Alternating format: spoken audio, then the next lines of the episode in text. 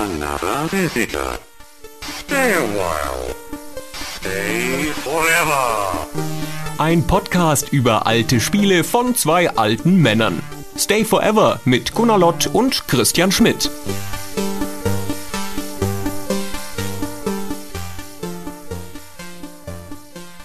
Hallo liebe Stay Forever Hörer, hier sind wieder Christian Und Gunnar, und wir hatten eigentlich vor, eine reguläre Folge zu einem normalen Spielethema einer Spieleserie zu drehen und dann ist uns aber das Schicksal dazwischen gefahren. Und letzte Woche von unserer Aufnahme ausgerechnet kam nämlich eine Meldung durch die Nachrichtenkanäle auf den Spieleseiten, dass eine altehrwürdige Firma von Disney eingestellt wird, beziehungsweise als Entwickler nicht mehr weiter existieren wird, und zwar LucasArts. Und daraufhin haben wir beschlossen, ja, dann widmen wir dieser Firma doch mal eine Erinnerungsfolge. genau, wir reagieren damit auf aktuelle Ereignisse. Das ist natürlich wahnsinnig verrückt für so einen Retro-Podcast, der ja nun eigentlich den Sinn hat, gar nicht auf Aktuelles reagieren zu müssen. Das stimmt. Aber wir haben ja schon ab und zu den aktuellen Bezug gesucht zu neuen rausgekommenen Spielfortsetzungen von alten Serien und sowas. Und nun reagieren wir also auf die News und gedenken LucasArts und reden nochmal darüber, was das eigentlich für eine Firma war, warum es so eine großartige Firma früher war und jetzt eher nicht mehr. Ich glaube, man kann vorwegschicken, für keinen von uns kam das so wahnsinnig überraschend, diese Nachricht. Und äh, keiner von uns hat auch eine große Träne verdrückt, als wir das jetzt gehört haben. Naja, ist halt immer eine Frage. Also ich meine, die Firma wird ja weiter bestehen in ihrer Rolle als Publisher und weiterhin mittelmäßige Star Wars Spiele von anderen Firmen publishen. Ja, das, womit sie jetzt 10, 15 Jahre Erfahrung gesammelt haben, ja. Genau, ja. Aber das Herz der Firma, insbesondere aus unserer Sicht, war natürlich die Eigenentwicklung, das Studio.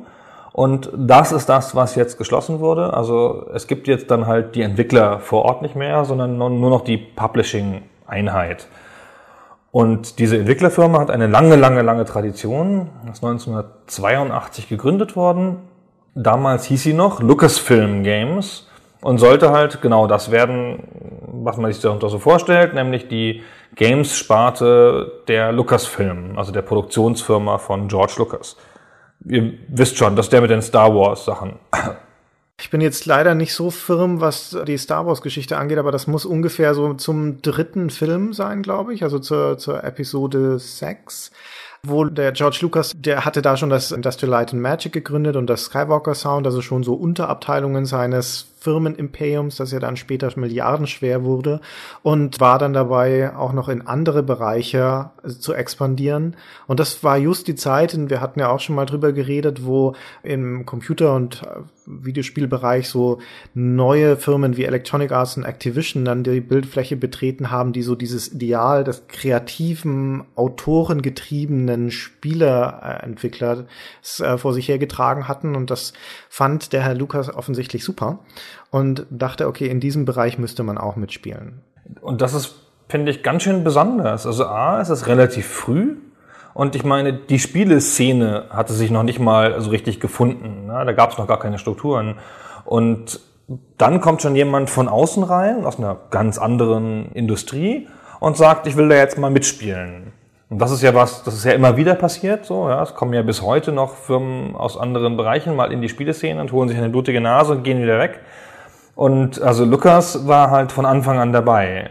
Und das Interessante ist, damals hat er wirklich vorgehabt, da genuin neue Marken zu entwickeln. Ja, genau. Es waren jetzt nicht, nicht die Firma, die die Star Wars Spiele runterreißen sollte. Das ist wirklich interessant, weil normalerweise gerade heutzutage, wenn Firmen dann so als Quereinsteiger in ein neues Medium kommen, dann bringen sie irgendwas mit und in der Regel ist es eine starke Marke, irgendein Franchise, irgendwas, was schon in anderen Medium funktioniert, Filme, Bücher, was auch immer, oder sie bringen zumindest Entwicklerhintergrund mit, also dass da schon Software-Know-how dabei ist, also irgendwas, womit man einen Standfuß hat in diesem Markt und damals bei George Lucas war das nicht so. Der hatte, wie du sagtest, er hatte gar nicht vor, dann nahezu Star Wars Spiele zu machen und die hatten auch keine Ahnung von Spielen vorher, sondern der einzige Zusammenhalt sozusagen war dieser Gedanke, etwas Kreatives zu erschaffen, also ein, ein Medium zu nutzen, um da etwas Kreatives zu erschaffen. Und das dann eben halt auch bei interaktiven Videospielen. Ich hatte den Eindruck, die Firma hat gearbeitet ohne großen Blick auf Marken oder auf eine dauerhafte Entwicklung. Mein Eindruck von außen war so, naja, da sind halt ein paar kreative, coole junge Leute, die machen halt mal, was sie gut finden. Was ein bisschen erstaunlich ist, weil ich finde, den Star Wars Sachen hat man da eigentlich relativ früh angemerkt, dass da jemand mit einem großen Willen dahinter stand, der versucht hat, eine, wie soll ich sagen, Mainstream-förmige Marke zu machen aus den Star Wars Filmen. Und Lucas ist ja auch berühmt dafür, wie er mit den Lizenzen umgegangen ist und was er halt möglichst früh versucht hat, da viel Geld rauszuhauen, äh, rauszuschlagen. Und dann hat er halt nebenher diese kleine Spielefirma, die total schräge, kleine, coole Projekte macht. Vor allen Dingen, ah, das ist für mich mit das Faszinierende an den ersten Lucas-Film-Games-Spielen, so von 84 ab, die sehr stark technisch innovative Spiele waren. Also eigentlich, ich sagte es ja gerade schon, ging es um diese kreative Idee, aber tatsächlich ist so das zusammenhaltende Element diese technische Innovation in den, den Spielen. Das ging los 84 mit dem Ballblazer, das ein, ein dreidimensionales Spiel war, also tatsächlich diese Ich-Perspektiven-Idee, sich dreidimensional im Raum zu bewegen, dann halt in diesem futuristischen Sportgerät, wo du diesen Ball vor dir hertreibst und dann das gleich darauffolgende Spiel, das schon bis heute dann ein richtiger Klassiker geworden ist, ist Rescue in Fractalus wo es dann wieder um diese Idee geht, sich aus der Ich-Perspektive durch dreidimensionale, in Echtzeit berechnete Welten zu bewegen und diesmal eben sogar noch in Welten, die aus Fraktalen berechnet werden. Hammermäßige Technik für die damalige Zeit. Also Ballblazer war eins der schnellsten 3D-Spiele, die ich damals kannte. Das ging halt ratzfatz, total schnelles Spiel. Also sehr simple Grafik, ja. Man hat nicht viel gesehen, außer so einem flachen Feld, das Schachbrettartiges Feld und so ein paar Türmen oder Pfeilern da drauf und einem Ball, den man halt bewegt hat. Das ist ein bisschen so wie dieses Stefan Raab Autofußball, das er irgendwann mal in seiner Sendung gemacht hat. ja, mit so einem riesigen Ball, ja. genau, da bist du halt total schnell durch dieses Feld gezuckt da und hast dann da diesen Ball versenkt. Aber Rescue in Fractalus war halt auch wieder ein Spiel mit 3D-Grafik in Fraktalen berechnet halt. Also das war halt nicht so wahnsinnig detailliert. Das war halt eine Engine, die konnte halt Höhenlinien und man ist so durch Canyons geflogen. Das hatte ich zumindest vorher auch noch nicht gesehen. So, das sah jetzt nicht total detailliert aus, ja, und es gab auch so kleine Sprites, die sahen besonders nicht detailliert aus. Aber die Grafik war nichts weniger als beeindruckend. Und das stellte so eine, ein schöner Gedanke eigentlich für ein Spiel, das stellte eine, eine Rettungsmission dar. Heutzutage muss man ja Aliens immer gleich global bekämpfen und mit Atombomben draufwerfen. Und da, das Spiel ging darum, dass du ein Pilot warst, der hinter feindlichen Linien agierte und abgestürzte Piloten der Erde rettete. Die Gegner waren die Juggy. Und du bist dann halt durch diese Canyons geflogen und das war relativ anspruchsvoll, wie ich fand. So hatte halt so einen Höhenmeter und, und einen Scanner, wo du halt die Sachen suchen konntest und einen Kompass.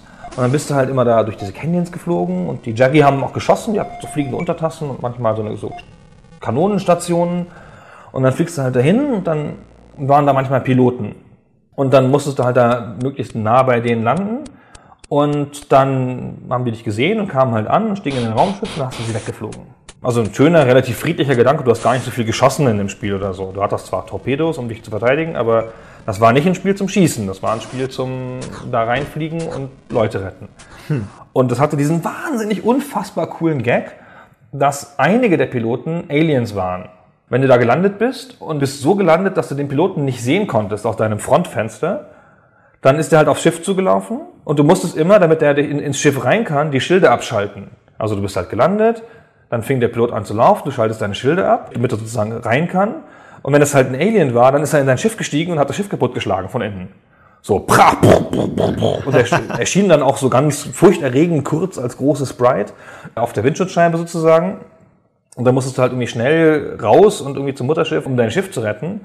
Und du musstest halt also immer so landen, dass du den, den im Anlauf sehen konntest, den Piloten. Wenn er die falsche Helmfarbe hatte, wir, wir wissen ja alle, dass, dass Aliens eine andere Helmfarbe haben, dann konnte man halt sehen, dass es der falsche ist. Und dann konnte man im richtigen Moment, kurz bevor er eintreten wollte, die Schilde wieder anschalten. Und dann wurde der verbrutzelt. ah, so großartiges Spiel, großartiges Spielkonzept. Man konnte sogar total fies sein und die Schilde einfach nicht ausschalten. Und dann ist der Pilot, der auf dich zugelaufen ist, elendig verreckt vor deinem Fenster. Das sind so kleine Spielideen, von denen tatsächlich dann Spiele damals noch gelebt haben. Also abgesehen jetzt, wir haben es ja schon gesagt, von der Technik bei diesem Spiel, das damals so beeindruckend war und auch für Lucasfilm Games so erfolgreich, dass sie es gleich in zwei Spielen darauf folgen, in dem Coriolis Rift und dem die Eidolon nochmal wiederverwendet haben. Aber das Rescue on Fractalus ist trotzdem so, dass das ikonische Spiel in dieser Trilogie und das ist auch für mich so der perfekte Kumula Kumulationspunkt, ach, diese Fremdwörter, von Nerdkultur, weil da das Videospiel, das der damals klassische Nerdkultur ist, also noch kein Massenmedium, und eben diese mathematische Idee der fraktalen Geometrie, die dann wiederum Nerdkultur ist, weil sie ein Teil der Mathematik ist, der sehr stark von Computern abhängt, weil diese komplexen Berechnungen, die dafür notwendig sind, von Computern erstellt werden müssen. Diese Fraktale, die dann in diesem Spiel verwendet werden, sind eine relativ neue Idee. Die hat der Mandelbrot, hat den Begriff des Fraktals erst 1975 geprägt. Und ist das so nicht auch in dieser Zeit? Also auch da fehlt mir so ein bisschen die zeitliche Einordnung, wo dieser zweite Star Trek-Film in die Kinos kam, der auch so berühmt ist, weil da am Ende diese computergenerierte Szene ist, wo diese Genesis-Maschine gezündet wird, die diesen unfruchtbaren Planeten umwandelt in so ein Eden-Paradies. Und diese Bergketten, die dann da entstehen, diese computergenerierten Szene, sind auch fraktale Berechnungen. Und das wäre wohl mit, mit herkömmlichen Special Effects nicht möglich gewesen. Das ist also leuchtete dann so auch das Zeitalter der computergenerierten generierten Special Effects ein. Der Film ist von 82 in der Tat, den du ansprichst. Das war Zorn des Khan. Genau. Das war ein genau paar Jahre das, früher. Ja.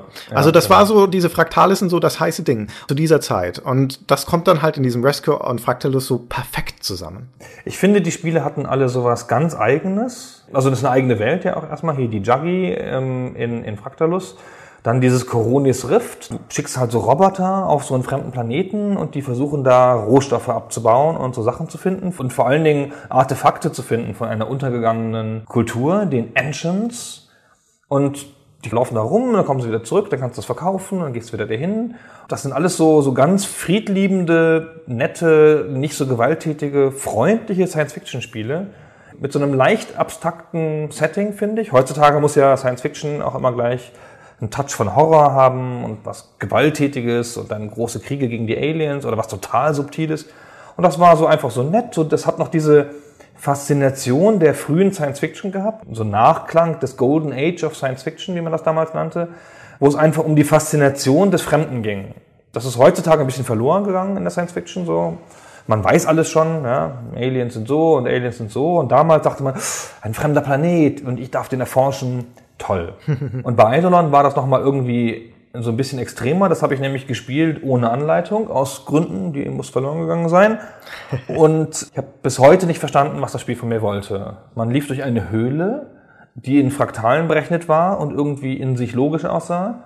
Und dann kamen da dauernd irgendwelche Wesen. Also du bist in so einer Art Zeitmaschine rumgeflogen. So, in diese Höhle gekommen. Dann waren da so Wesen und dann konntest du irgendwas machen und manchmal klappte irgendwie eine Interaktion und manchmal nicht. Und ich weiß bis heute nicht, was das Spiel von mir wollte.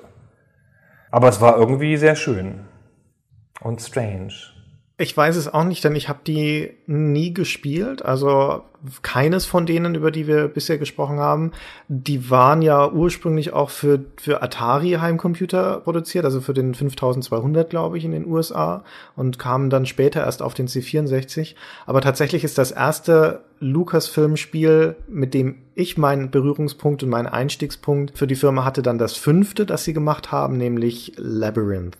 Und das ist dann. Dazu kommen wir gleich. Halt, dazu kommen wir gleich. Ich musste noch eine Sache loswerden zu Coronis Rift. Ja. Diese Spiele sind nämlich von Noah Falstein, also Coronis Rift und glaube auch die anderen. Der ist dann noch ziemlich berühmt geworden, ist einer der frühen Designer von LucasArts, einer der ersten zehn Angestellten von Lucasfilm Games. Und der ist noch ziemlich berühmt geworden, weil der hat dann die GDC, die große Entwicklermesse, mit gegründet und war halt die ersten Jahre Vorsitzender vom Entwicklerverband, also hat eine große politische Rolle in der Game-Developer-Szene gespielt. Und der war halt da Lead-Designer und hat sich das ganze Spiel im Wesentlichen ausgedacht, war mein Eindruck. Und ich habe dann nochmal in die Credits geguckt vorhin und dann hat da ein gewisser Ron Gilbert mitgearbeitet an dem Spiel. Und bei Coronis Rift war er verantwortlich für die Saucer Behavior Routines, also die Verhaltensroutinen der fliegenden Untertassen. Ja, wichtig. Ohne seine Beteiligung würden die da nur so rumliegen. genau, der große Geschichtenerzähler hat angefangen damit Behavior Routines. So, jetzt aber. Ron Gilbert, um das nochmal für die Leute, die vielleicht unsere vorigen Folgen nicht gehört haben, ist der Mann, der später berühmt geworden ist als Erfinder von Maniac Mansion. Genau. Aber da kommen wir auch gleich nochmal dazu. Da kommen wir noch zu und darüber haben wir auch schon in anderen Podcasts, die es nachzuhören gilt, schon viel gesagt. Es ist natürlich was Besonderes, wenn jemand wie George Lucas, der damals natürlich schon berühmt war, eine Firma gründet. Also eine, eine Unterfirma wenigstens gründet. Und die Firma Lucasfilm Games hat auch immer das genutzt, was Lucas zu bieten hatte, nämlich eine ganze Zeit lang gab es legendäre Journalisteneinladungen, äh, um zu Spielepräsentationen auf die Skywalker Ranch. Der Christian und ich haben das leider nicht erlebt. Das war dann schon ja. ein bisschen vor unserer Zeit leider. Das sind wir zu jung, ja. Aber wer das zum Beispiel erlebt hat, ist unser Freund Toni Schweiger und den lassen wir mal im O-Ton zu Wort kommen. Ja, mein Besuch der Skywalker Ranch, das liegt jetzt ein paar Jahre zurück. 1986 müsste es gewesen sein. Ich war zusammen mit dem Boris Schneider in den Staaten für ein paar Wochen Messen besuchen, Entwickler besuchen und eines Tages stand der Termin bei Lucasfilm Games an. Wir sind dann von San Francisco aus über die Golden Gate in den Norden gefahren, in die Redwoods und in der Nähe von San Rafael ähm, gibt es die Lucas Valley Road. Und irgendwo mittendrin ein großes Tor, eine Klingel und wenn man angemeldet ist, wird man auch eingelassen. Wir sind reingefahren, linker Hand seine Privatfeuerwehr und auf einem riesengroßen, Quadratkilometer großen Areal, irgendwo mittendrin, die unglaublich beeindruckende, wunderhübsche Skywalker Ranch. Das ist ein großes, ja, weißes Gebäude mit äh, dunkelgrauen Dachschindeln. Und äh, wir sind dann von einer Lucasfilm Games Dame durchs Gebäude geführt worden. Sie hat uns zuerst die Privatbibliothek von George Lucas gezeigt aus fantastischem Redwood, also diesen, diesen roten Gehölzen gebaut. Und im Keller der Ranch hat George Lucas sein Privatkino also ein technisch natürlich unglaublich großartiges THX-Kino, allerdings nur mit ungefähr 15 super bequemen Sitzplätzen und äh, neben jedem Sitzplatz hat man so eine berührungssensitive Lampe und ein Tischchen, wo man sich halt dann Notizen zum Film machen könnte, wenn wir denn einen gesehen hätten. Haben wir aber nicht. Aber trotzdem einmal im George Lucas Privatkino gewesen zu sein, einmal in George Lucas Skywalker Ranch gewesen zu sein, unglaublich großartiges Erlebnis. Und vor allem deswegen, weil ich vor kurzem im Internet irgendwo gelesen habe, dass äh, damals Ronald Reagan mal eine Tour machen wollte und die Skywalker Ranch besichtigen. Und tja, ähm, hat man abgelehnt. Also von daher, ich werde es nie in meinem Leben vergessen. Wenn ich das höre, werde ich schon sehr neidisch, weil auf die Skywalker Ranch wäre ich echt auch gerne mal gegangen. Ja, wenigstens einmal im Leben das erzählen können. Ja. Und ich habe ja sogar das Playboy-Menschen ausgeschlagen und habe da den Markus Schwertel hingehen lassen. den Markus Schwertel übrigens, interessant. Hm? Ja. Und damit habe ich also alle großen Ereignisse verpasst. Alle beiden großen Ereignisse. Skywalker Ranch ja, und genau. Playboy-Menschen. Ja. Mehr gibt es ja nicht in den USA. Nee, was anderes gibt's nicht. Na gut, weiter im Text. Dann kommen wir in das legendäre Jahr 1987 und da kommt erstmal, bevor wir zu den wichtigen Spielen kommen, das großartige Labyrinth.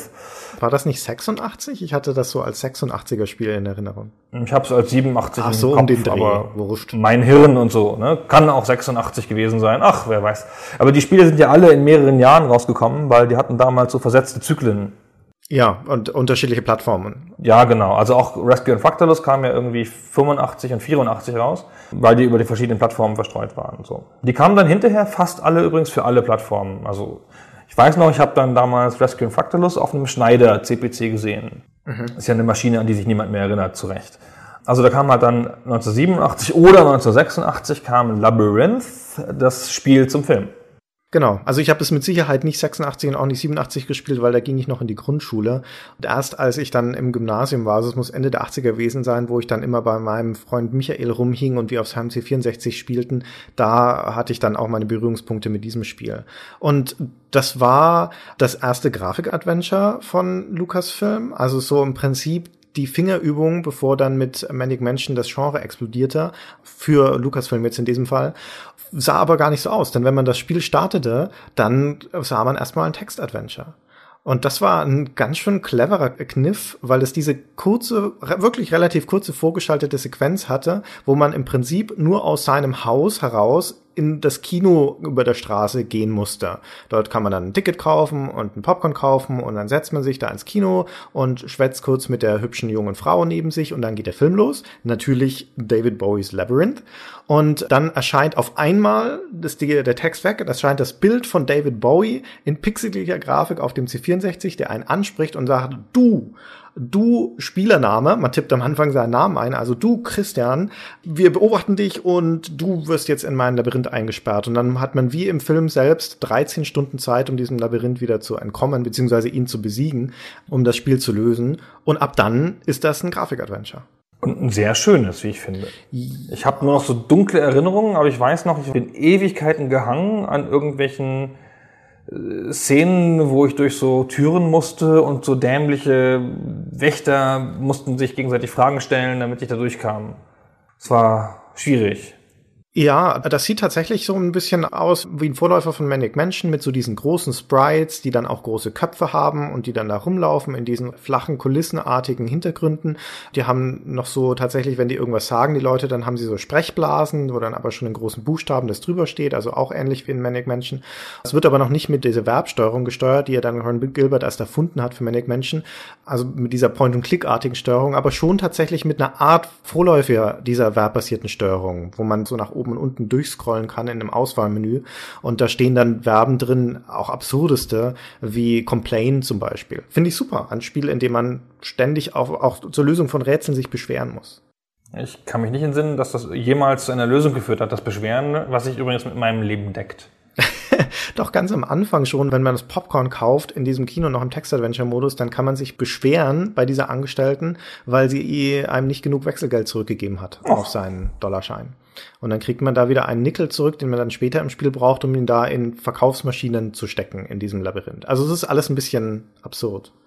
Aber um das nochmal zu unterstreichen, was ich vorhin schon sagte, dass das eine Firma war, wo ich in jedem Spiel das Gefühl habe, dass sie extrem stark von der Nerdkultur geprägt war wie ja auch der George Lucas generell mit seinen Star Wars Filmen auch extrem nah an der Nerdkultur dran ist, selbst wenn es das damals vielleicht noch gar nicht in diesem Sinne gab, wie wir es heute kennen. Aber da hat an dem Labyrinth Douglas Adams mitgearbeitet als Autor und Game Designer, der ja so mit seiner Hitchhiker's Guide to the Galaxy Buchreihe der, der Held, der große Held aller Nerds ist. Damals wie heute. Das war damals, glaube ich, weniger überraschend, weil der hat damals ja öfter an Spielen mitgearbeitet. Ja, genau, der hatte vorher für, oder zu dieser Zeit, um die Zeit bei Infocom auch schon an seiner Umsetzung von Hitchhiker's Guide to the Galaxy mitgearbeitet. Der hat ja eigene Spiele gemacht da, mit Bureaucracy.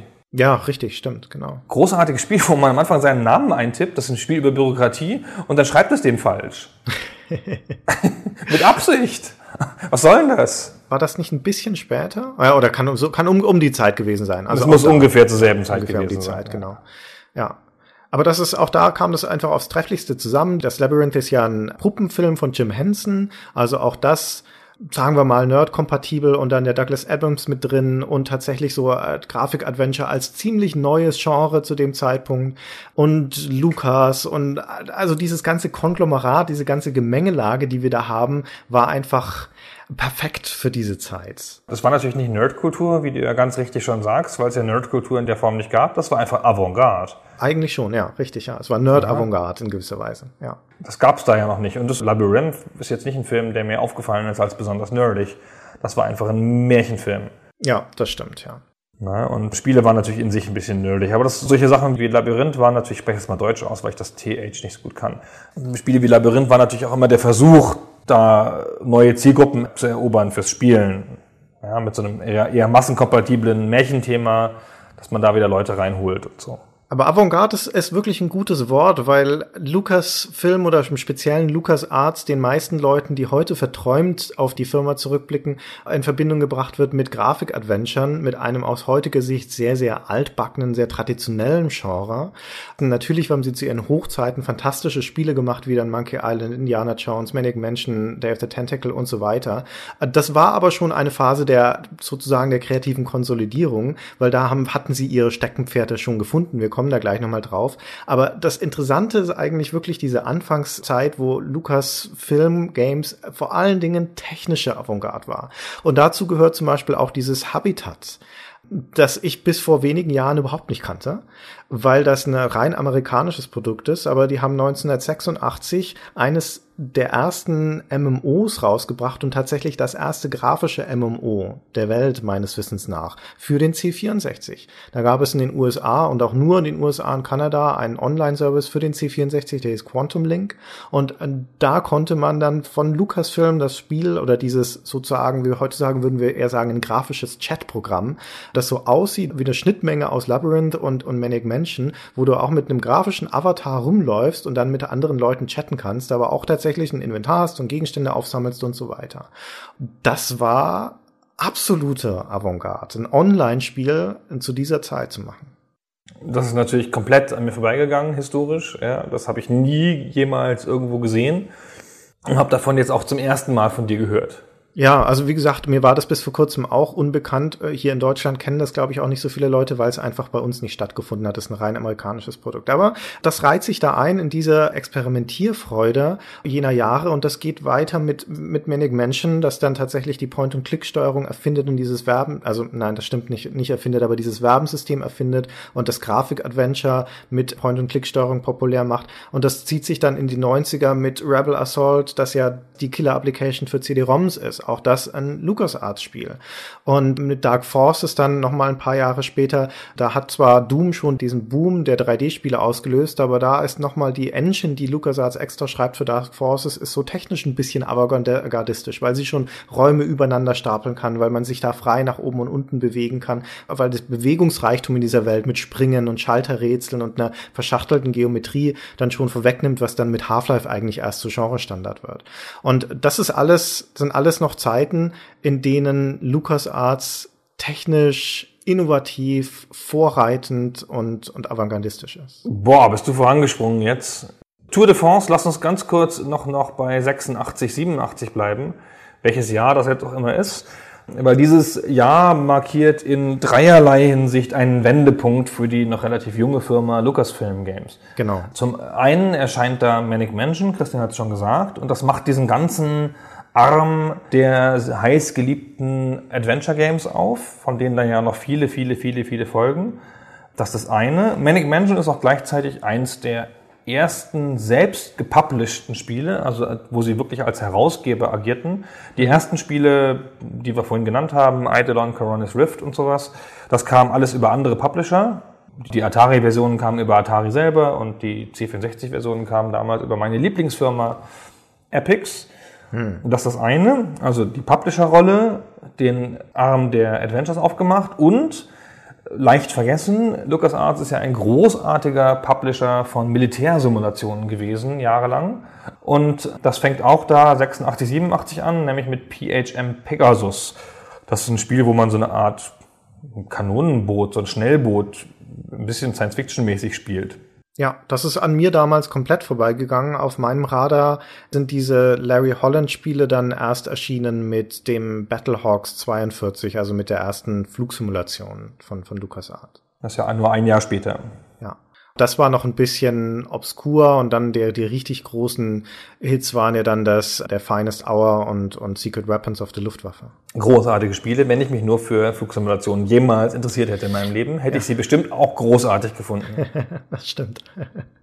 Du sagtest schon Larry Holland, der dann halt diese ganzen Militärsimulationen betreut hat, also namentlich die Flugsimulationen, was dann in ungebrochener Linie führte zu 1993 der Veröffentlichung von X-Wing, über die wir schon sehr viel erzählt haben in unserem Podcast dazu. Das war dann, wir wiederholen es hier nochmal, weil es so absurd ist, das war dann elf Jahre nach der Gründung von Lucasfilm Games. Mittlerweile hieß die Firma schon drei Jahre Lucas Arts Entertainment. Das war dann das erste Star Wars Spiel. Sie haben dann auch, als sie sich in LucasArts umbenannt haben, das erste Spiel, das dann unter dem neuen Label sozusagen unter dem Namen rauskam, war das Monkey Island 2. Und da haben sie auch ihr Logo geändert. Äh, in ein Logo, das mir am Anfang überhaupt nicht gefallen hat. Ich, ich sagte ja schon, dass das Labyrinth war so das erste Spiel, das ich äh, gespielt habe und wo ich so die Liebe entdeckt habe zu LucasArts. Aber das wirklich, das, wo es gezündet hat, war dann das Indiana Jones and the Last Crusade. Das kam raus 1990 oder sowas, glaube ich, um den Dreh. Und das war eines der ersten Spiele, die ich auch selbst dann tatsächlich besessen habe, physikalisch, als gekaufte Version, weil das nämlich mein Vater mir zu Weihnachten geschenkt hat. Und mein Vater hat keine Ahnung von Videospielen und der muss das einfach deswegen gekauft haben, weil er die Filme kannte und dachte, na gut, okay, den Film hat ihm gefallen, vermutlich wird dann das Spiel schon auch was taugen, wie das halt so ist mit Marken. Und weil da auch auf der Packung groß in einer Schleife unten in der Ecke stand, komplett auf Deutsch. Und das war echt noch ungewöhnlich zu dieser Zeit, dass man Spiele in der deutschen Version bekam, aber er wusste, mein Vater wusste schon, sein Sohn ist jetzt mit dem Englischen damals noch nicht so bewandert gewesen. Und da war ein komplett auf Deutsch gehaltenes Grafik-Adventure dann doch ein, ein Kaufgrund. Und da lag dann dieses tolle Graal-Tagebuch dabei und die Code-Tabelle, die ja auf so auf rotem Papier gedruckt war. Und das Spiel war fantastisch. Das habe ich so oft und mit solcher Inbrunst gespielt.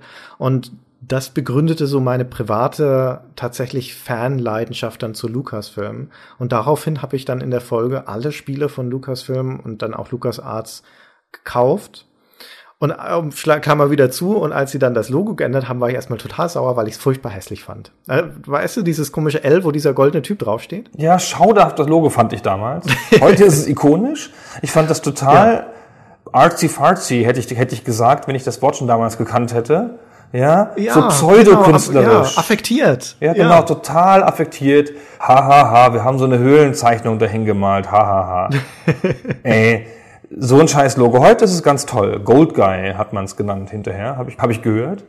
Ich find's auch heute, glaube ich, noch nicht so toll. Heute habe ich mich so dran gewöhnt, wie man sich ans VW-Logo gewöhnt und so und an das Design vom Golf, aber irgendwie so richtig toll finde ich das nicht. Also sie haben mich dann damit wieder eingefangen und ein bisschen versöhnt, dass sie ihr Logo relativ schnell dazu genutzt haben, um ein bisschen ironisch zu brechen und Gags damit zu machen. Und eine Zeit lang war es so, dass wenn du ein Spiel durchgespielt hattest, ganz am Ende nach den Credits nochmal das Logo eingeblendet wurde, in der Regel mit irgendeiner witzigen Animation. Also ich weiß jetzt nicht mehr, was bei, bei Day of the Tentacle, wo der Gold Guy dann einfach runterfällt und auf diesem L so wie auf einem Trampolin ein bisschen rumbounced. Aber das, das Netteste finde ich tatsächlich aus Rebel Assault, wo ganz am Ende dann dieser Gold Guy vor einem Todesstern steht und da ist ja oben drüber so ein stilisiertes Augenlid und dann packt er sich da diesen Querstab, der dann zu einer Nadel wird und sticht im Hintergrund in diesen Todesstern, der dann wie ein Ballon abzischt, weil ihm die Luft rausgelassen wird. Und das, das fand ich echt nett. Da hat's mir dann wieder gefallen. Ich dachte immer, es wäre eine Sonne.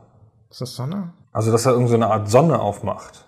Sonne, Auge, ja. Hm. Vielleicht ist das Interpretationsspielraum ist, weil letztendlich ist es mir auch wurscht, was ist. Ich dachte, der steht so vor einer aufgehenden Sonne und breitet die Arme aus. Dazu gibt es ein bisschen lustige Anekdote, fällt mir ein, von den Finnen, die Remedy Entertainment heißen. Sehr nette Leute, die haben Dings gemacht hier. Wie heißt es? Alan Max Wake. Payne haben sie gemacht. Ja, Max Payne und Alan Wake.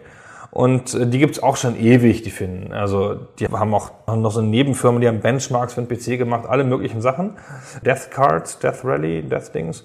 Und 1998 waren die gerade dabei, ihr Logo zu ändern ohnehin und hatten ein Logo, das war so ein stilisiertes R und in dem großen oberen Bereich des R war so eine, eine Pupille und über dem R, über dem Bogen des R waren lauter Härchen sozusagen. Also es war ein R im Auge. Und die sind tatsächlich von LucasArts bedroht worden, dass sie bitte ihr Logo ändern mögen, weil das dem LucasArts-Logo so ähnlich ist. Und ja. Remedy war es halt wurscht. Denen war es halt wurscht, weil sie es eh ändern wollten, hat denen eh nicht mehr gefallen, haben es halt eben geändert ohne großen Hackmack. Ja, die Ähnlichkeit beschränkte sich auch wirklich nur auf diese wimpernartigen Strahlen da nach oben. Aber okay, gut, Firmen sind da ein bisschen eigen. Hatten wir ja auch schon mal diskutiert. Genau. So, dann kam die ganze gloriose Zeit, auf der der heutige Ruf, glaube ich, zumindest bei den Core-Gamern basiert, weil kein Mensch erinnert sich mehr so richtig aktiv an die Militärsimulationen, so großartig sie waren. Gut, vielleicht kann man noch TIE Fighter sagen und so. Aber das eigentlich Definierende waren die Spiele von Tim Schafer, Ron Gilbert und also diese ganze Adventure-Arm, oder nicht? Ja, so ab den späten 80ern, 88, 89, wo dann da Manic Mansion und dann Indiana Jones 3 und Monkey Island und so weiter rauskamen, das würde ich als die goldene Zeit von LucasArts bezeichnen. Interessanterweise ja keine Star Wars Spiele. Weiterhin Bis halt dann erstaunlich, dass eigentlich ihre besten Spiele keine Star Wars Spiele waren. Naja, eigentlich schon. Also als sie sich dann mal entschieden hatten, relativ spät in der Firmengeschichte Star Wars Spiele zu machen, waren das am Anfang tatsächlich auch fantastische oder zumindest fantastisch eingeschlagene Spiele. Über X-Wing, TIE Fighter und sowas hatten wir schon geredet. Dann kam natürlich auch Rebel Assault 92, das halt einfach jeder haben wollte, weil es so fantastisch aussah auf dieser Das CD. sah scheiße aus, schon damals. Nein, es sah großartig aus. Also es war als Nein, Spiel war es ja das einfach noch. ein totaler Quatsch, unspielbarer Scheiß. Aber äh, da war Star Wars, der letzte Star Wars Teil ja auch schon eine Weile zurück. Und dann war das ein, ein tatsächlich ein Produkt, in dem es spielfilmartige, Star Wars-artige Szenen wieder gab, die so aussahen wie in den Filmen. Und die Filme waren zu diesem Zeitpunkt schon absolute Klassiker. Und dann kam da also dieses Spiel, das diese Idee wieder aufgreift und dem so Live-Action-Aufnahmen von Star Wars drin sind. Fantastisch. Also konnte man sich nicht besser wünschen. In meinem Bekanntenkreis gab es damals, wenn man um das Thema Killer-App für CD-ROMs geredet hat, gab es damals zwei Fraktionen und die eine Fraktion waren die total schwachsinnigen Rebel Assault-Fans, die ein gutes Spiel nicht erkennen, wenn man es ihnen mit der Klobrille um die Ohren haut. Und das andere waren die sophisticateden, gebildeten und auch vage, gut aussehenden Fans von The Seventh Guest. Das eigentlich nur ich war. Ja. Aber das war meine Killer-App für CD-ROM. Das sah so großartig aus und war so schön animiert und nur auf diesem Medium möglich. Ich habe nie verstanden, warum die Leute dieses alberne Piff-Puff-Spiel spielen wollten. War aber auch ein blödes Spiel, das Seventh Guest. Das war Nein, das war toll. CD-Spiele. Nein, das war inhaltlich Das war ja super. auch Quatsch. Das war so ein, das war hat Myst den Weg bereitet. Das war der Totengräber der Grafik-Adventures. Da ging's schon los. Das war total clever. Das hatte diese schlauen Rätsel und Animationen. Äh, Schlaue Rätsel, wo du Schachfiguren rumschiebst. Das, Ja, äh, Schachfiguren. Weißt du, Schach ist ein Spiel für auf. schlaue Leute. Äh, ja, genau.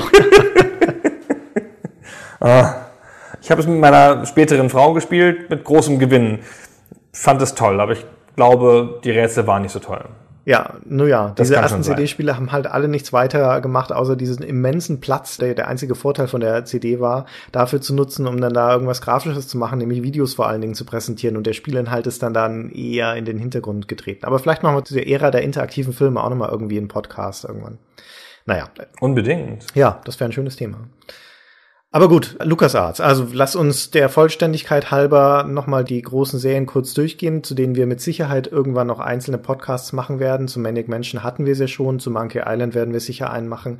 Das war natürlich dann nach Indie das nächste Spiel, das da rauskam, auch wieder von Ron Gilbert erfunden. Und spätestens da lagen dann alle auf den Knien vor Lucasfilm. Und auch zu Recht. Da haben sie natürlich Recht, ja. geruled, wie man heute so hilflos sagt.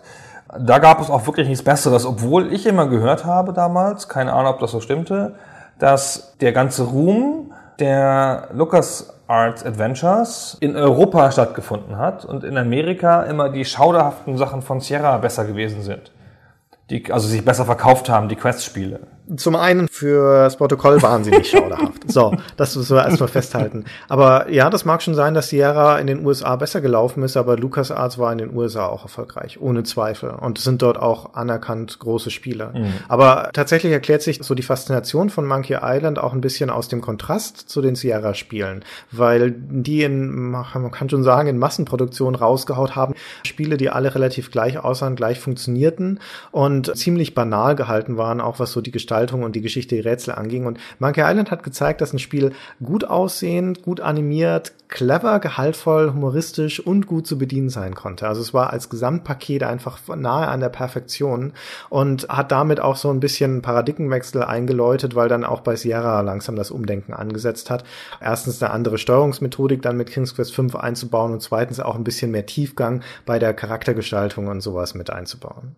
Ich finde, man kann nicht oft genug erwähnen, wie clever diese Spiele waren. Also wie gut die geschrieben waren, wie genuin lustig sie waren, obwohl ich heute Monkey Island nicht mehr lustig finde übrigens. Nee, ich auch nicht. Das ist Stimmt. irgendwie kaputt gegangen über die Zeit. The Dick habe ich mal wieder reingeschaut, das fand ich immer noch, ja, ist nicht das beste Spiel, aber das fand ich immer noch faszinierend, in seiner leichten Art die Science Fiction zu nehmen, nämlich, wie ich vorhin sagte, über die reine Faszination der fremden Welt.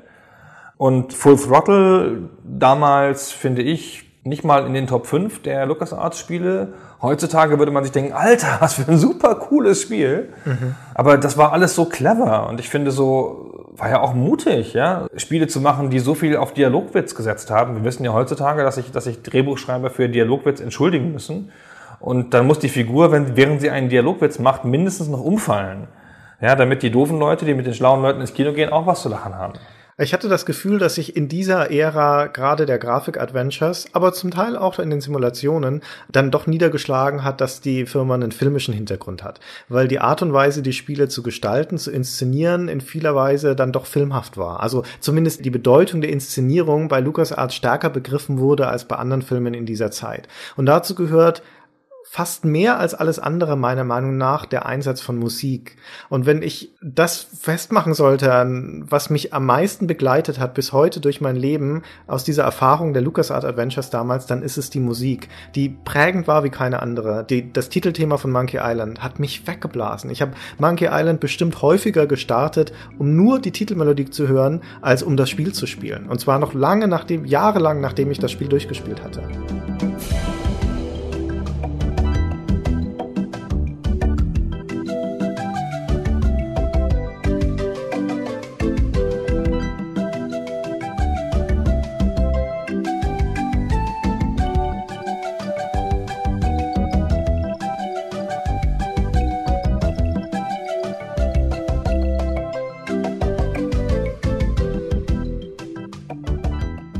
Und das zog sich weiter so durch. Indiana Jones 4, das Spiel mit dem besten Soundtrack aller Zeiten, meiner Meinung nach. Also die Titelmelodie, die ja von Ron Williams kommt, ausgenommen, sondern wirklich der Soundtrack dann.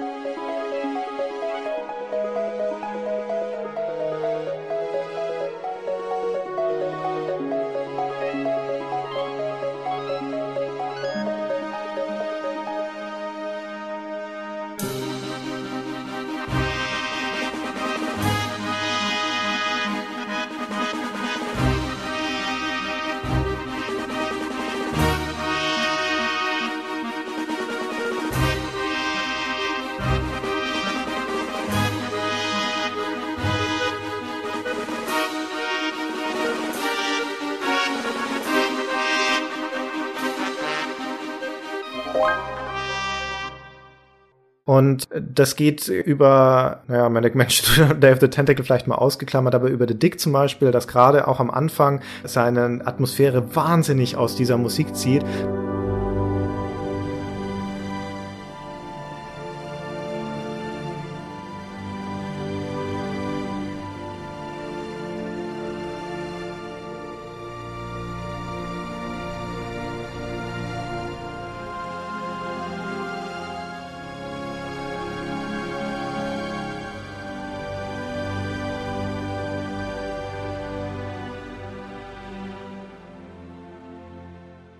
Bis hin zu Outlaws, das die beste Westernmusik aller Zeiten hat.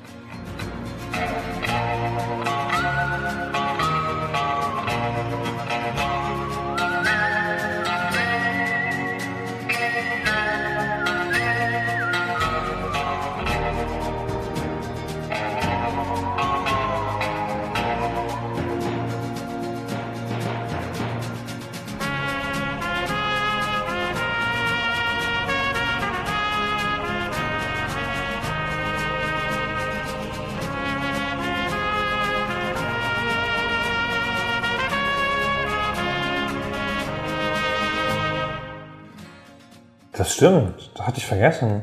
Outlaws. Ein sehr mittelmäßiger Ego-Shooter, wenn ich mich recht entsinne, aber mit toller Musik. Ja, äh, als Spiel belanglos. Aber dem verzeiht man auch seine spielerische Belanglosigkeit, weil die Inszenierung so wahnsinnig gut ist, durch diese zeichentrickartigen Zwischensequenzen, durch diesen sehr spaghetti-westernhaften, sarkastischen Humor, der da drin steht und durch die Musik, durch die fantastische, fantastische Musik. In der Tat. Wenn ich nur Musik zu schätzen wüsste in Spielen, dann würde ich das bestimmt auch ganz toll finden. Aber ähm, bei Musik fällt mir ein, um da nochmal ein Stichwort geben zu können, LucasArts hat ja auch das sensationelle Lumen gemacht. Richtig. In der Kette der, der Grafik-Adventures. Und das ist ja mal eins der wunderschönsten Spiele aller Zeiten. Das ist der mutigste. Und ein Spiel, das mit Musik gelöst werden musste. Was sogar ich wusste, das zu schätzen. Und ich bin wirklich krass unmusikalisch. Ich kann ja kaum drei Töne nachspielen in der richtigen Reihenfolge. So blink, plong, plong, blink, plong, plang. Ja, aber das, das habe ich so geliebt, ja, weil es so clean war, so schön war und so auch wieder so ein freundliches Spiel. Ja, so ein menschenfreundliches Spiel. Ich habe mich immer so wohl gefühlt in diesen Welten. ganz schön düsteres Spiel. Ich habe das gespielt, als ich noch relativ jung war und mir hat das Spiel furchtbare Angst gemacht. Also auch das wäre einen eigenen Podcast wert, aber ich fand das ganz schön erschreckend, das Spiel. Ja, weil du auch höchstens vier warst, als du es gespielt hast. Ja, fünf. Ich habe gerade erst das Hören gelernt. das Sehen. Heutzutage würde diese Art von Spiel von irgendeinem Indie-Entwickler auf einem Mobile Phone erscheinen, wegen dem Töne an, antapsen und sowas auf irgendeinem Tablet und der sehr strange und etwas abgefahrenen Geschichte.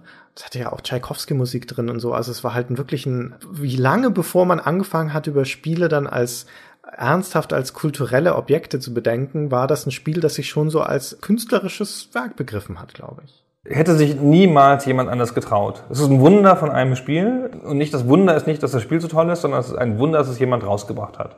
Ja. Und du sagst es ganz richtig, heutzutage wäre es undenkbar, es sei denn als, keine Ahnung, Drei-Mann-Produktion von drei Typen, die schon ihr Geld anderswo verdient haben, auf dem iPhone. Hm. Oder als Steam-Release von irgendwelchen Leuten, die dann im Prozess des Entwickelns pleite gegangen sind. Ja, Wahnsinn.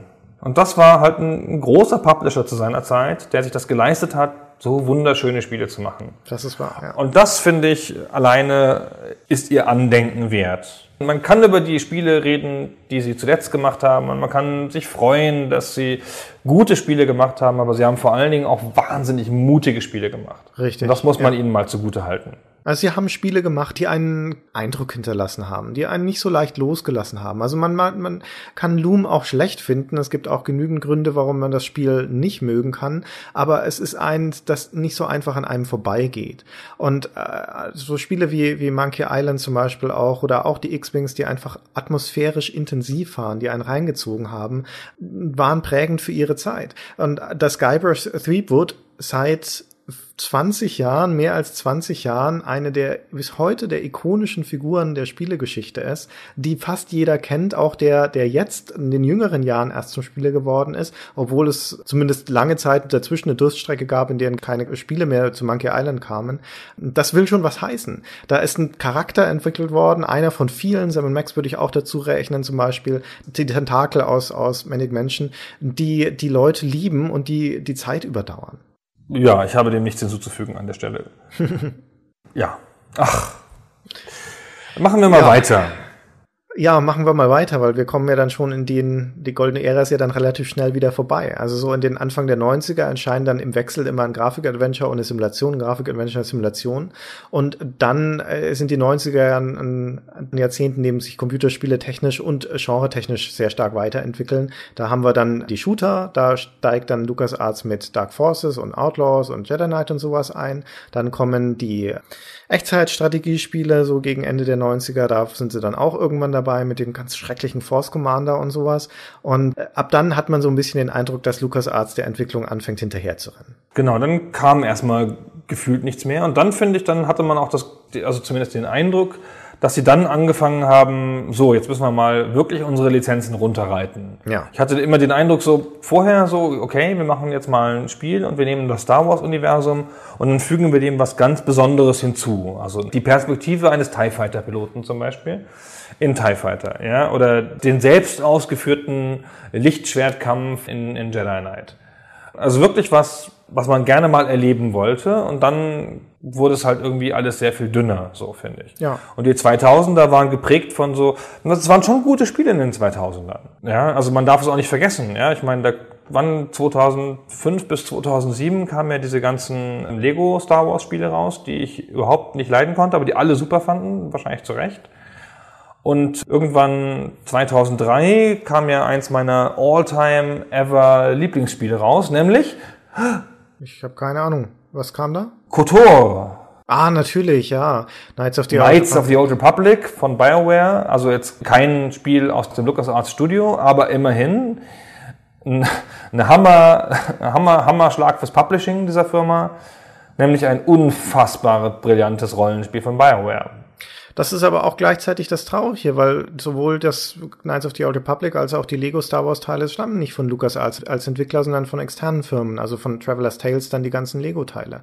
Und klar, natürlich kann man sagen, es ist auch der Verdienst der Firma, wenn sie ihre Lizenzen an die richtigen Firmen vergeben, aber mein Gott, die haben ja auch mal ein paar Mal ins Klo gegriffen mit ihrer Star Wars Lizenzen, ein paar Mal oft und haben halt Quatsch rausgebracht. Aber ich sagte schon Force Commander, Rebellion und wie sie alle heißen. Podracer. Podracer, das Episode One Adventure, da so um die Episode 1 sind ganz schreckliche Sachen rausgekommen. Ja. Aber Episode 1 war ja auch schlimm. Ja, natürlich, ja, das passte dann wenigstens inhaltlich wieder zusammen. Ja. Aber in dieser Zeit, also die du jetzt sagtest, so in den 2000ern, war das im Wesentlichen dann schon ein Fokus auf die Lizenzverwertung von, von Star Wars. Und auch davor, schon Ende der 90er, hatte ich das Gefühl, dass irgendwann der Schalter umgelegt wurde und es eher darum ging, populäre Genres zu nehmen und denen dann eine der Marken überzustülpen. Die Shooter sind populär, okay, machen wir einen Star Wars Shooter. Die Echtzeitstrategie ist populär, okay, machen wir ein Echtzeitstrategiespiel mit Star Wars.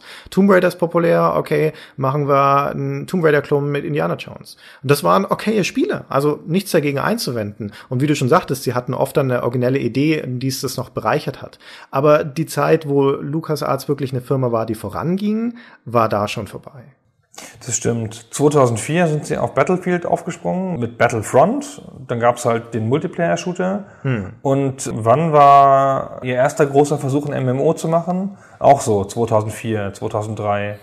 Also das war Galaxy, Star Wars Galaxies, wobei das war auch eine äh, externe Entwicklung. Genau.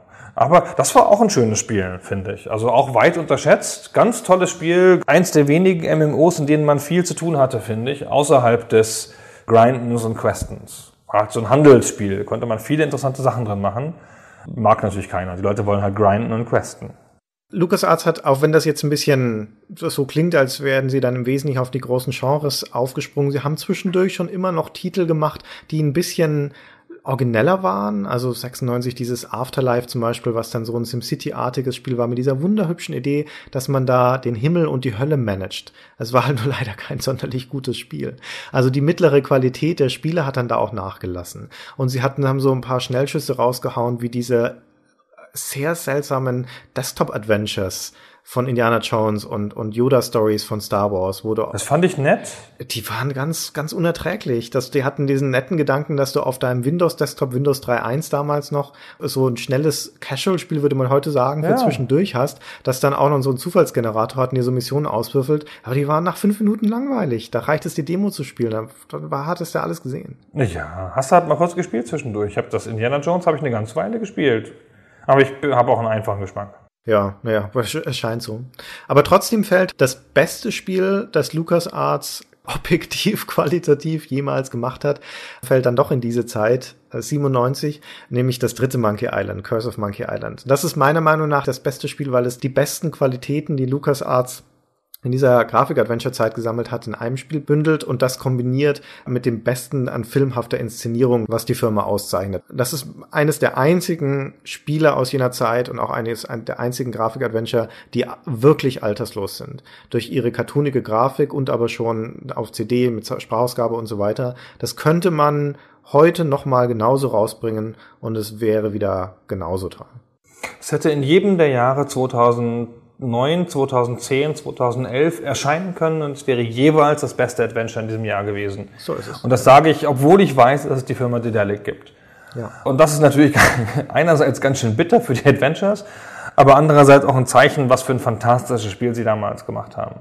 Ja, es war halt wirklich der Höhepunkt, wo eine Firma, die zu dem Zeitpunkt noch an Adventures geglaubt hat, das war vor Grim Fandango, und das, das Know-how und vor allem auch das Geld hatte, um so ein Spiel zu machen mit der Produktionsqualität in einem Genre, das damals eigentlich schon auf einem absteigenden Ast war. Also das war so das letzte Aufbäumen in gewisser Weise für dieses Genre.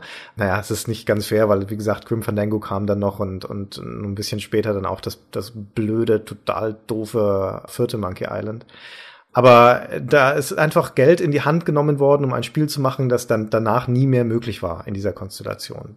Also mit dem Wert. Danach hat man ja dann aufgehört, diese Animations-Adventures zu machen. Und dann ja. kam ja, Grim Fandango war ja dann auch ein klassisches, also was, was heute klassisch ist, ein klassisches 3D-Spiel mit einer 3D-Engine, was ja natürlich auch aufwendig ist, aber erstmal weniger mühsam als die ganzen handgezeichneten Animationen von Monkey Island 3. Das stimmt. Mitte der 90er kamen ein paar ganz tolle gezeichnete Adventures raus. Das Toonstruck zum Beispiel oder auch das, das siebte Larry, das Yacht nach Liebe. Das waren Zeichentrick-Adventures, aber auch aufwendig produzierte Cartoon-Adventures, die äh, fantastisch aussehen und die, wie gesagt, deswegen alterslos sind, weil man diesen Stil heutzutage noch genauso anschauen kann, der noch relativ frisch ist als äh, vor, was war es, 15 Jahren oder so. Springen wir jetzt völlig willkürlich nochmal irgendwo hin, nämlich zu Tomb Raider, was ja auch eine Marke ist, die nicht zu LucasArts gehört. Und wo sie sich gedacht haben, na ja, es wäre cool, wenn wir auch ein Tomb Raider hätten. Und dann haben sie halt einen Indiana Jones Tomb Raider Klon gemacht. Auch wirklich ein Klon, ja. Also frech. Ja, natürlich haben sie typische Sachen genutzt aus dem Indiana Jones Universum, die Peitsche und so. Aber also es war so klar, dass es ein Klon war, dass wir damals bei GameStar einen Vergleich gemacht haben zwischen beiden Spielen. Das ist sogar ein Cover. Ja, das war das legendärste GameStar-Cover, oder? Es hat, glaube ich, auch mal bei einer Leserwahl den Preis für das, für das beliebteste GameStar-Cover bekommen, wenn ich es richtig im Kopf habe. Wo Indiana Jones und Lara Croft nebeneinander stehen und sich gegenseitig grün und blau gehauen haben. Also er mit einem blauen Auge und sie mit verschobener Brille und zerzaustem Haar und sowas. Und dann gab es noch so Sprechblasen, wo die irgendwelche despektierlichen Sachen übereinander sagen. ja, genau. Und das war bei weitem das absurdeste GameStar-Cover, das es jemals gab. Die GameStar-Cover sind ja naturgemäß immer etwas konservativ gewesen. Halt einfach die Spiele-Artwork und die dann halt mit Text vollgeschrieben. Und das war ein sehr mutiges Cover damals von Jörg Langer. Ja. Und meiner Erinnerung nach ist es das bestverkaufte Heft ever. Also vielleicht eins der bestverkauften, aber vielleicht sogar das bestverkaufte. Also das bestverkaufte war es nicht, das kam dann erst wesentlich später, aber es war, was ich zu erinnern glaube, ist, dass es das dickste war, das wir jemals gemacht haben. Das war die Einzelausgabe, die Weihnachtsausgabe, die ja traditionell dann immer am, am dicksten ist. Ne, nicht die Weihnachtsausgabe, die Vorweihnachtsausgabe. Und die hatte, glaube ich, so drei, mehr als 300 Seiten oder sowas. Und wir hatten diese doppelte Titelstory, da erinnere ich mich echt noch ganz gut daran, weil ich den Teil für Indiana Jones getestet, also den Test zu Indiana Jones gemacht habe.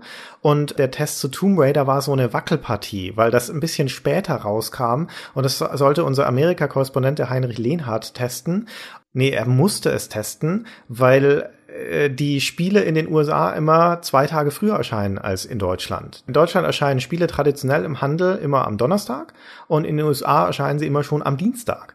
Deswegen haben wir es den Heinrich Lehnert dann testen lassen, weil der es dann am Dienstag schon im Laden kaufen konnte oder ich glaube sogar schon am Montag bekommen konnte, weil er irgendwie einen Draht hatte zu einem Händler und dann hat das in so einer Nacht- und Nebelaktion für uns noch getestet, damit wir rechtzeitig zum Redaktionsschluss das Ding noch hatten. Das war ein Drama, weil wir hatten den, den Tomb Raider Test gar nicht. Den hatte ein anderes Heft exklusiv. Ah ja, stimmt, genau, wir haben es erschmuggelt auch noch sozusagen. Und wir, wir durften das gar nicht testen. Also, was heißt denn, was wir durften? Ja, wir durften natürlich alles, was, was wir wollten, weil wenn das Spiel im Handel ist, ist es im Handel. Aber sie haben uns kein Vorab-Exemplar geschickt. Genau, die haben uns das nicht geschickt, mit Absicht nicht, und das sollte halt exklusiv woanders sein. Und dann haben wir es getestet. Also der Heinrich hat es dann da schnell gekauft und ehrlich gesagt, er hat relativ schnell getestet, aber ein Tomb Raider-Spiel zu testen ist ja jetzt auch nicht so die Welt. Und dann gab es sogar im Heft ein Beweisfoto extra von Heinrich mit der Packung, damit wir uns verteidigen konnten, wenn ein Eidos um die Ecke kommt am nächsten Tag und uns erzählt, was wir da für einen Scheiß gemacht haben. Da sind sie natürlich gekommen. natürlich ist Eidos dann gekommen, hat gesagt, was macht denn ihr da? Das geht doch nicht, das ist doch alles gegen die Absprache, bla bla bla bla. Und wir haben gesagt, ja, aber schaut doch, das Foto auf Seite bla, der Heinrich hat es im Laden gekauft. Man wird doch wohl noch Spiele im Laden kaufen dürfen. Und dann konnten sie nichts machen. Das führte dazu auch diese Zeitversetzung, dass der Indie-Test also schon längst fertig war und wir sozusagen diese leeren Seiten noch im Heft hatten für den Tomb Raider.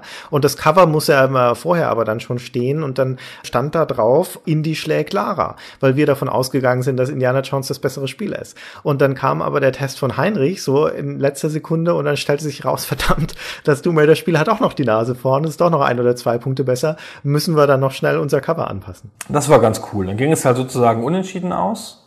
Und dann ist, die, ist halt dieses Cover entstanden, wo einfach diese Prügelei unentschieden ausgeht. Ja. Die Lara sagt irgendwie, glaube ich, in der Sprechblase abgehalfterter Macho zu Indy und Indy sagt irgendwas so eingebildete Göre. Ja, irgendwie sowas, genau, ja. Ja. Ja. Ach, das war sehr nett. Genau, wie sind wir jetzt da, da drauf gekommen? Ich weiß auch nicht. Mit, mit Na, das Indie-Spiel halt. Das Indie-Spiel ja, Indie ist ja bekanntlich von LucasArts gewesen. Also es fällt zumindest schon in diesem Bereich, dass damals dieser Nimbus des unfehlbaren LucasArts schon eine Weile weg war, weil sie schon einen Haufen Quatsch gemacht hatten, der also nicht mehr so toll war. Das Jahr 2000 ist das, wo wir gerade drüber reden und das setzte sich dann nahtlos fort. Also gerade die 2000er Jahre sind dann eine Ära, in denen LucasArts durchaus noch gute Spiele rausgebracht hat, aber halt keine mehr, die wirklich so absolut trendsettermäßig genial waren und in die sich immer wieder Spiele einreihen, wo man eigentlich nur noch den Kopf schütteln konnte und dachte, Moment mal, so ein Quatsch macht LucasArts? Und eines davon zum Beispiel ist das Fracture. Fracture, 2007, großer Versuch nochmal, wie ich finde, von dieser Firma, die eine Tradition hat von mutigen Spielen. Wir sagten das schon ein bis fünfmal. Nochmal ein wirklich mutiges Spiel zu machen. Ich habe schon kaum noch Erinnerung an das Spiel selber, aber das war so ein Spiel, in dem man ein, so ein Shooter in der Third Person, in dem man die Landschaft verändern konnte. Man konnte so mit Kanonen auf den Boden schießen und dann entstanden aus Bergen, entstanden so Gruben und aus Gruben entstanden Berge. Dann konnte man da auf den Hügel hüpfen und die nächste Ebene erreichen und so. Mhm. Ich habe das in irgendeiner Vorversion mal relativ intensiv angeschaut, wie ich mich entsinne. Und das Spiel war dann halt hinterher sehr mittelmäßig. Aber die ganze Rhetorik von LucasArts dazu war, dieses Spiel, diese Franchise, diese Marke wird noch eine große Rolle spielen bei LucasArts. Und also ich, ich hatte es so verstanden, da kommen halt noch fünf Spiele und ein Film. und das habe ich gleich nicht geglaubt, logischerweise, ja. Weil echt, also ich meine, bitte, ja, so toll sah es dann doch nicht aus.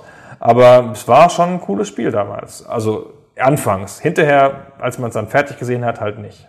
Ich habe das 2006 oder 2007 auf der Games Convention in Leipzig gesehen. Da hatten sie einen extra abgetrennten Bereich, eine eigene Suite, in der sie das vorgeführt haben. Also nicht profan auf den Messeständen wie andere Leute, wo man dann auch nur mit Einladung reinkam. Und da waren dann der Multiplayer-Modus spielbar.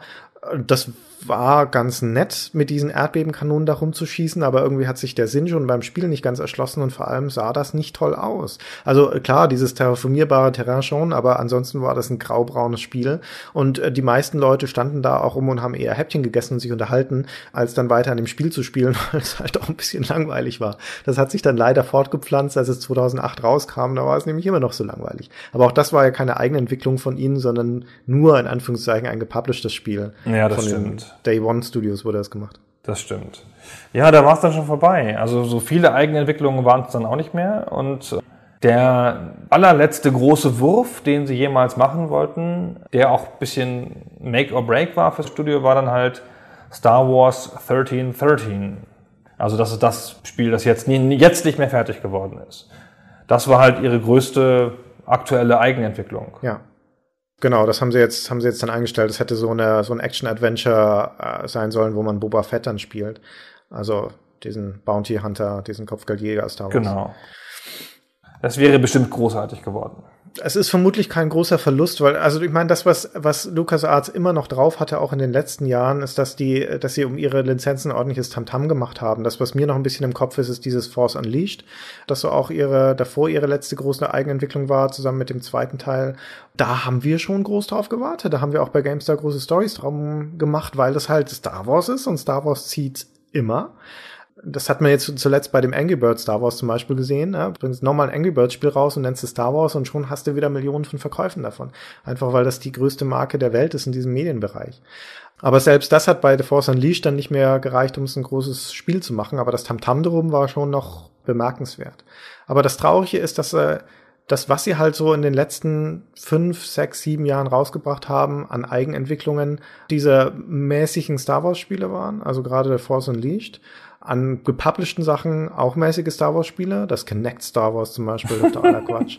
Und als wirklich interessanter und viel zu später Versuch, ihre Neuauflage von den beiden Monkey Island Spielen, den ersten, die sie rausgebracht haben für Konsolen und für auch das für iOS, natürlich auch für den PC, wo ich kurzzeitig das Gefühl hatte, sie lernen was aus der Vergangenheit und haben den Wert von diesen alten Marken wiederentdeckt aber dann ist es doch nur bei ordentlich gemachten, aber uninspirierten, grafisch aufpolierten Neuauflagen geblieben. Das war schon nett. Also, dass sie es überhaupt nochmal gemacht haben, war schon nett und dass sie nochmal eine neue Grafik dafür gemacht haben und dass sie diese Coolness gehabt haben, die Grafik umzuschalten. Ja. Das war halt nett. Aber es ist natürlich trotzdem auch nur Reiten auf altem Ruhm, so wie bei uns beiden.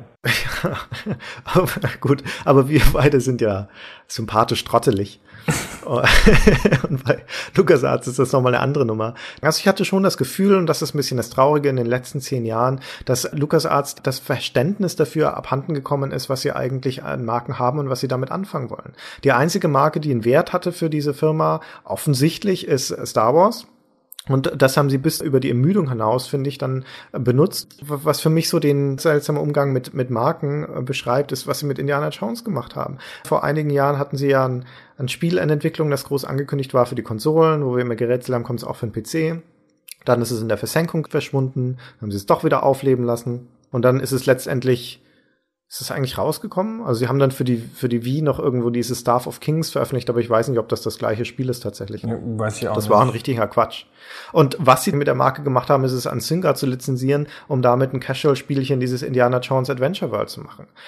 Totaler Quatsch. Also auch vollkommen falsche Benutzung von dieser Marke. Und Monkey Island haben sie jahrelang brachliegen lassen, bevor sie es dann endlich mal lizenziert haben an Telltale, die damit diese Neuauflagen gemacht haben, die auch nur mäßig waren. Aber auch das viel zu spät, meiner Meinung nach. Mit Sam und Max das Gleiche.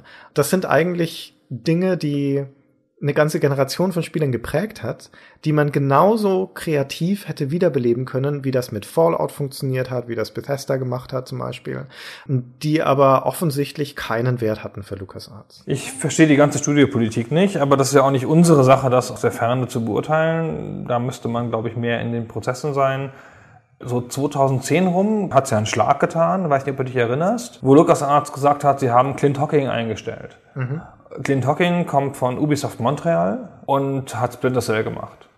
Also eine große Nummer und der hat dieses fantastische Blog, Click Nothing, und ist einfach ein einflussreicher Entwickler und ein sehr netter Typ, den ich auch mal interviewen durfte. Der kam dahin und dann dachte man so, ah, guck mal an, die LucasArts, jetzt schlagen sie noch mal zu. Der reißt jetzt bestimmt was. Hm. Und dann war der 2012 auch schon wieder weg. So. Und wurde kein Spiel veröffentlicht unter seinem Namen. So. Und die haben ja auch 2010 schon mal eine Entlassungswelle gehabt. Sie hatten 2010 eine Entlassungswelle, sie hatten 2008 eine Entlassungswelle. In den letzten Jahren hat keiner ihrer Geschäftsführer länger als zwei Jahre bei der Firma überlebt. Also es war eine sehr unruhige, auch geschäftspolitisch eine sehr unruhige Zeit. Ohne klare erkennbare Linie, ohne vorzeugbare große Titel. Wie gesagt, das, das The Force Unleashed 1 und 2 waren relative, also vielleicht keine finanziellen Flops, aber zumindest inhaltlich spielerische Flops. Force Unleashed war so schlecht nicht. Ja. Also damit habe ich so ein bis sechs sehr vergnügliche Stunden verbracht, bis ich keine Lust mehr hatte. Das kann ich nicht über jedes Spiel heutzutage sagen.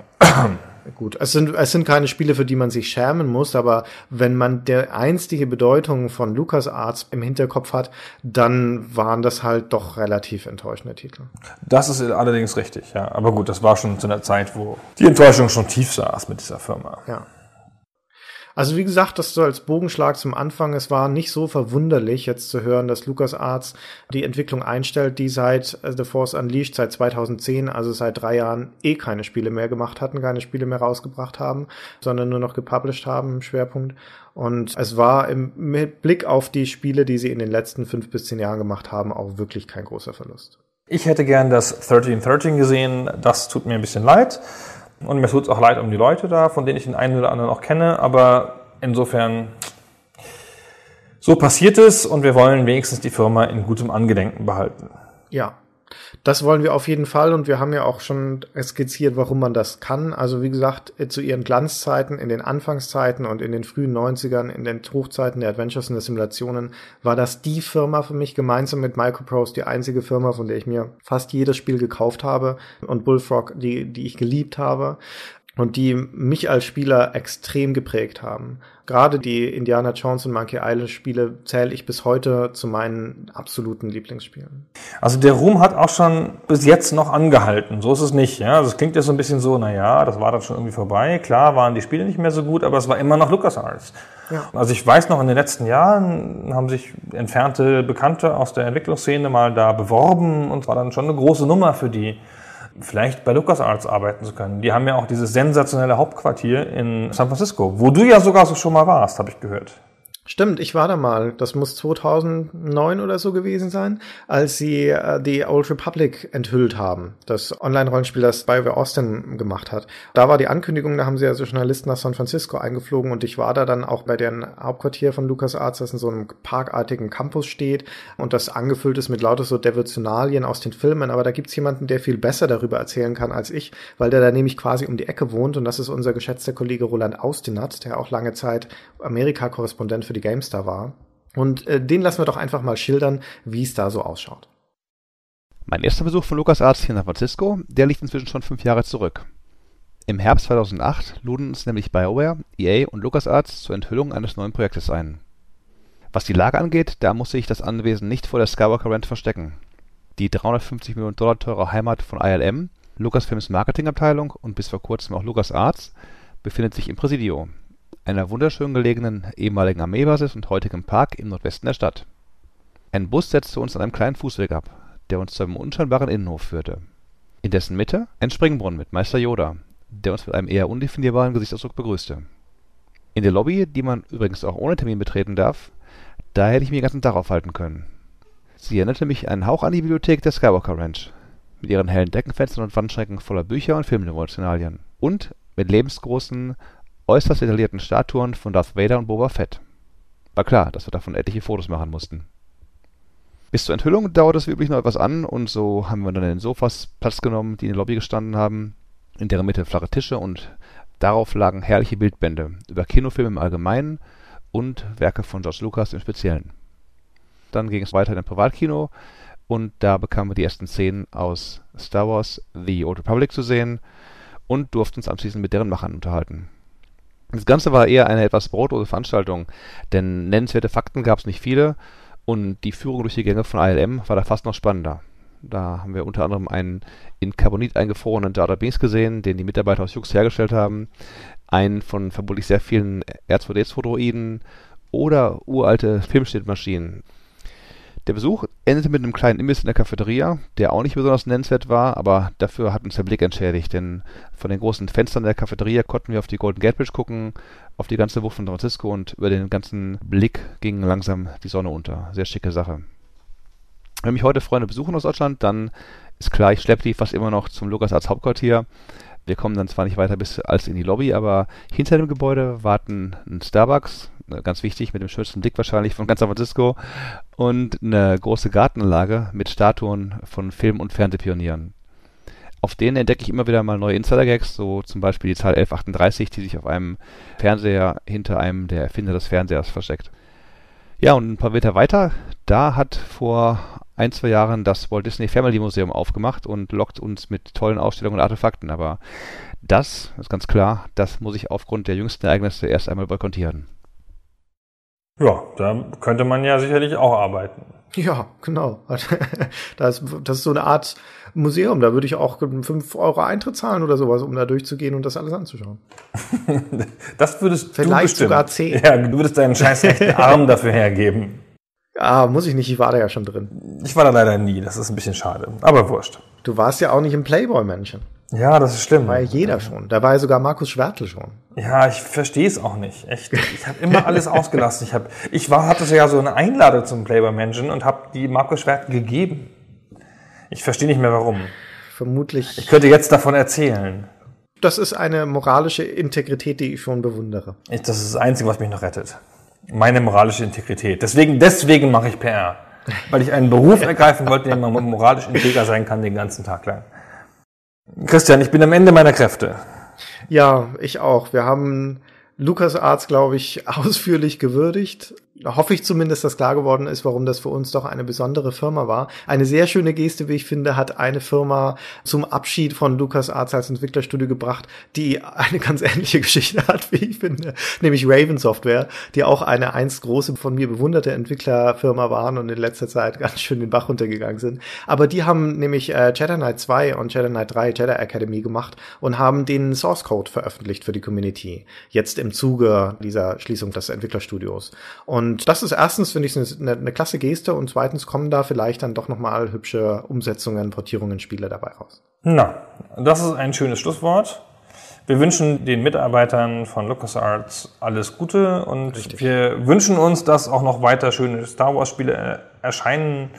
Und wir erinnern uns mit Freude an die, die schon erschienen sind. Genau.